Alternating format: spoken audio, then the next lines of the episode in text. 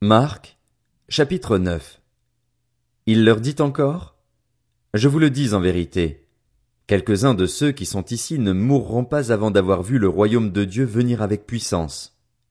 Six jours après, Jésus prit avec lui Pierre, Jacques et Jean, et il les conduisit seuls à l'écart sur une haute montagne. Il fut transfiguré devant eux. Ses vêtements devinrent resplendissants et d'une telle blancheur que personne sur la terre ne peut blanchir ainsi. Élie et Moïse leur apparurent. Ils s'entretenaient avec Jésus. Pierre prit la parole et dit à Jésus, Maître, il est bon que nous soyons ici. Faisons trois abris, un pour toi, un pour Moïse et un pour Élie. Ils ne savaient que dire, car ils étaient effrayés.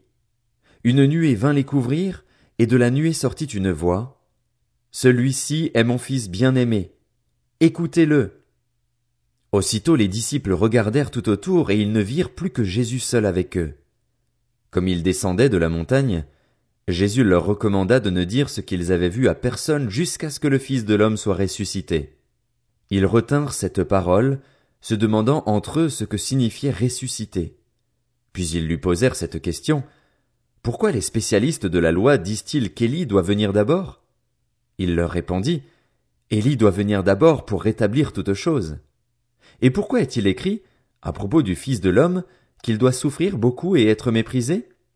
Mais je vous le dis, Élie est déjà venu et ils l'ont traité comme ils ont voulu, conformément à ce qui est écrit à son sujet. Lorsqu'ils revinrent vers les disciples, ils virent autour d'eux une grande foule et des spécialistes de la loi qui discutaient avec eux. Dès que les gens virent Jésus, ils furent surpris et accoururent pour le saluer. Il leur demanda, De quoi discutez-vous avec eux? Un homme de la foule lui répondit, Maître, je t'ai amené mon fils qui a un esprit muet. Partout où l'esprit s'empare de lui, il le jette par terre. L'enfant écume, grince des dents et devient tout raide. J'ai prié tes disciples de chasser l'esprit et ils n'ont pas pu. Génération incrédule, leur dit Jésus, jusqu'à quand serai-je avec vous? Jusqu'à quand devrais-je vous supporter? Amenez-le-moi. On le lui amena. Dès que l'enfant vit Jésus, l'esprit l'agita avec violence. Il tomba, et il se roulait par terre en écumant. Jésus demanda au Père, Depuis combien de temps cela lui arrive-t-il? Depuis son enfance, répondit-il, et souvent l'esprit l'a jeté dans le feu et dans l'eau pour le faire mourir.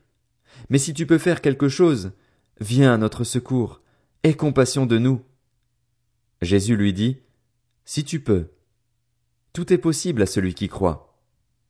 Aussitôt le père de l'enfant, en larmes, s'écria, Je crois, Seigneur, viens au secours de mon incrédulité. Voyant accourir la foule, Jésus menaça l'esprit impur en lui disant, Esprit muet et sourd, je te l'ordonne, sors de cet enfant et n'y rentre plus. L'esprit sortit de l'enfant en poussant des cris et en le secouant très violemment l'enfant devint comme mort, de sorte que beaucoup disaient qu'il était mort, mais Jésus le prit par la main, le fit lever, et il se tint debout.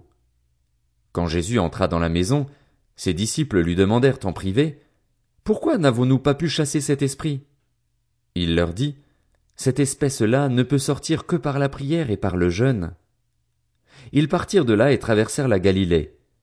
Jésus ne voulait pas qu'on le sache, car il enseignait ses disciples et il leur disait, le Fils de l'homme sera livré entre les mains des hommes. Ils le feront mourir, et, trois jours après avoir été mis à mort, il ressuscitera. Cependant, les disciples ne comprenaient pas cette parole et ils avaient peur de l'interroger. Ils arrivèrent à Capernaum. Lorsqu'il fut dans la maison, Jésus leur demanda, De quoi discutiez-vous en chemin? Mais ils gardèrent le silence, car en chemin ils avaient discuté entre eux pour savoir qui était le plus grand. Alors il s'assit, appela les douze et leur dit, Si quelqu'un veut être le premier, il sera le dernier de tous et le serviteur de tous. Il prit un petit enfant, le plaça au milieu d'eux et, après l'avoir pris dans ses bras, il leur dit, Celui qui accueille en mon nom un de ces petits enfants, c'est moi-même qui l'accueille, et celui qui m'accueille, ce n'est pas moi qui l'accueille, mais celui qui m'a envoyé. Jean lui dit, Maître, nous avons vu quelqu'un chasser des démons en ton nom, et nous l'en avons empêché parce qu'il ne nous suit pas. Ne l'en empêchez pas, répondit Jésus, car personne ne peut faire un miracle en mon nom et aussitôt après dire du mal de moi. En effet, qui n'est pas contre nous est pour nous. Et celui qui vous donnera à boire un verre d'eau en mon nom, parce que vous appartenez à Christ, je vous le dis en vérité, il ne perdra pas sa récompense. Mais si quelqu'un fait trébucher un seul de ces petits qui croient en moi, il vaudrait mieux pour lui qu'on attache à son cou une grosse meule de moulin et qu'on le jette à la mer. Si ta main te pousse à mal agir, coupe-la. Mieux vaut pour toi entrer manchot dans la vie que d'avoir les deux mains et d'aller en enfer, dans le feu qui ne s'éteint pas, là où le ver ne meurt pas et où le feu ne s'éteint pas. Si ton pied te pousse à mal agir, coupe-le. Mieux vaut pour toi entrer boiteux dans la vie que d'avoir les deux pieds et d'être jeté en enfer, dans le feu qui ne s'éteint pas, là où le ver ne meurt pas et où le feu ne s'éteint pas. Et si ton œil te pousse à mal agir, arrache-le. Mieux vaut pour toi entrer dans le royaume de Dieu avec un seul œil que d'avoir deux yeux et d'être jeté dans l'enfer de feu, là où le ver ne meurt pas et où le feu ne s'éteint pas. En effet, tout homme sera salé de feu et tout sacrifice sera salé de sel. Le sel est une bonne chose, mais s'il perd sa saveur, avec quoi la lui rendrez-vous? Ayez du sel en vous-même et soyez en paix les uns avec les autres. Marc, chapitre 10 Jésus partit de là et se rendit dans le territoire de la Judée, de l'autre côté du Jourdain. La foule se rassembla de nouveau près de lui et, conformément à son habitude, il se mit encore à l'enseigner. Les pharisiens l'abordèrent et, pour lui tendre un piège, ils lui demandèrent s'il est permis à un homme de divorcer de sa femme. Il leur répondit, que vous a prescrit Moïse? Moïse, dirent-ils, nous a permis d'écrire une lettre de divorce et de renvoyer notre femme. Jésus leur dit, C'est à cause de la dureté de votre cœur que Moïse vous a donné cette règle. Mais au commencement de la création, Dieu a fait l'homme et la femme. C'est pourquoi l'homme quittera son père et sa mère et s'attachera à sa femme, et les deux ne feront qu'un. Ainsi, ils ne sont plus deux mais ne font qu'un que l'homme ne sépare donc pas ce que Dieu a uni. Lorsqu'ils furent dans la maison, les disciples l'interrogèrent encore là-dessus. Il leur dit, Celui qui renvoie sa femme et qui en épouse une autre commet un adultère envers elle, et si une femme divorce de son mari et en épouse un autre, elle commet un adultère. Des gens lui amenaient des petits enfants afin qu'ils les touchent, mais les disciples leur firent des reproches. Voyant cela, Jésus fut indigné et leur dit, Laissez les petits enfants venir à moi et ne les en empêchez pas, car le royaume de Dieu est pour ceux qui leur ressemblent. Je vous le dis en vérité, celui qui n'accueille pas le royaume de Dieu comme un petit enfant n'y entrera pas. Puis il les prit dans ses bras et les bénit en posant les mains sur eux. Comme Jésus se mettait en chemin, un homme accourut et se jeta à genoux devant lui. Bon maître, lui demanda-t-il, que dois-je faire pour hériter de la vie éternelle? Jésus lui dit, pourquoi m'appelles-tu bon? Personne n'est bon, si ce n'est Dieu seul. Tu connais les commandements. Tu ne commettras pas d'adultère. Tu ne commettras pas de meurtre. Tu ne commettras pas de vol. Tu ne porteras pas de faux témoignages. Tu ne feras de tort à personne. Honore ton père et ta mère. Il lui répondit, Maître, j'ai respecté tous ces commandements dès ma jeunesse. L'ayant regardé, Jésus l'aima et il lui dit, Il te manque une chose. Va vendre tout ce que tu as. Donne-le aux pauvres, et tu auras un trésor dans le ciel. Puis viens, charge-toi de la croix, et suis-moi.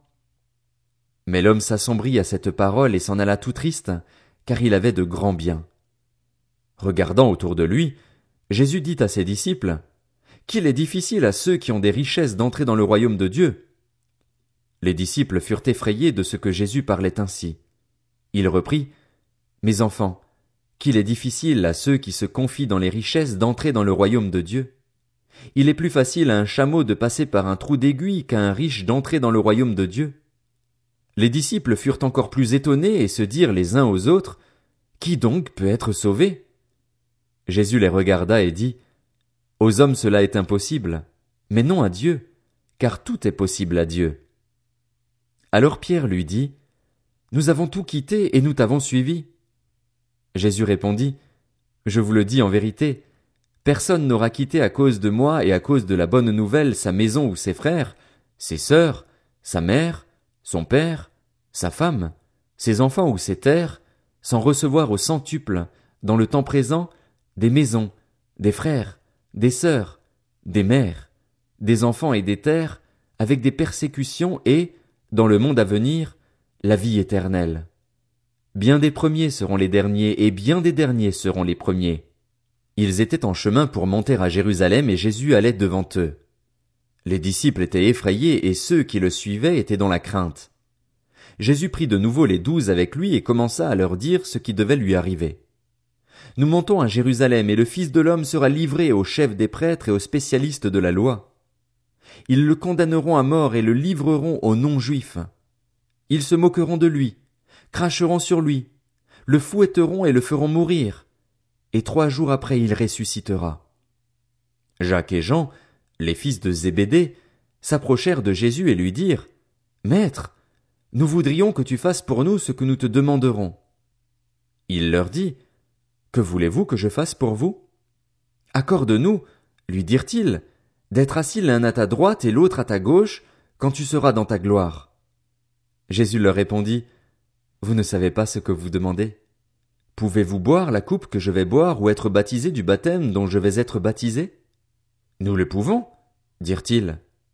Jésus leur répondit, Vous boirez en effet la coupe que je vais boire et vous serez baptisé du baptême dont je vais être baptisé.